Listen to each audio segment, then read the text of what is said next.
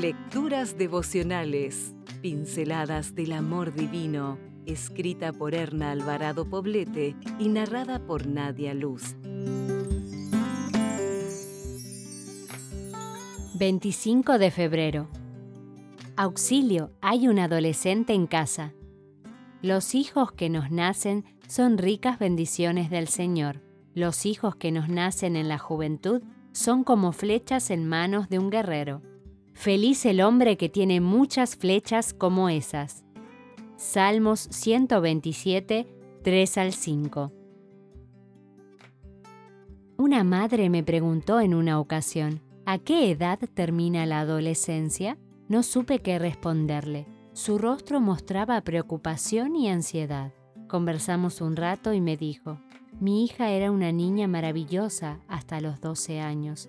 Ahora tiene 14 y estoy perdida. No sé qué hacer, no encuentro la manera de acercarme a ella.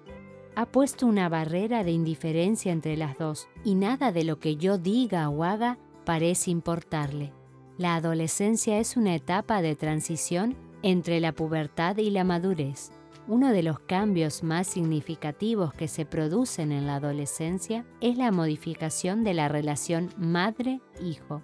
El ajuste y adaptación a ese cambio puede generar ansiedad y preocupación. Los vínculos afectivos deben renovarse con paciencia, comprensión y aceptación. Algunos expertos definen la adolescencia como la tierra de nadie, es decir, no son niños, pero tampoco son adultos, lo que los lleva a pensar que pertenecen a una especie rara. Querida amiga, si eres mamá de un adolescente y te sientes impotente, recuerda que la adolescencia no dura toda la vida, pero la manera de vivirla dejará huellas para siempre.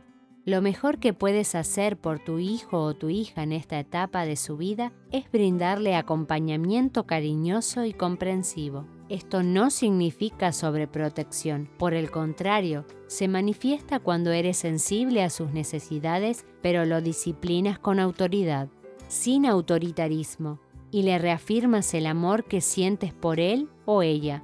Recuerda tratarlo como hijo de Dios creado con propósitos especiales. La adolescencia es una etapa natural en el ciclo de la vida. Date el permiso de disfrutarla junto a tu hijo la queja más frecuente de los adolescentes es, nunca puedo hablar con mis padres acerca de lo que me interesa. Tal vez sea solo esto lo que ellos esperan de ti. Cuando te sientas cansada, sin saber qué hacer, recuerda, Él da esfuerzo al cansado y multiplica las fuerzas al que no tiene ningunas.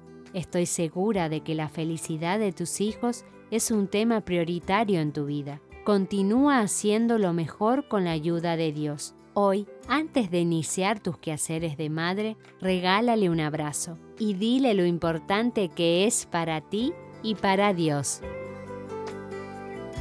Si desea obtener más materiales como este, ingrese a editorialaces.com.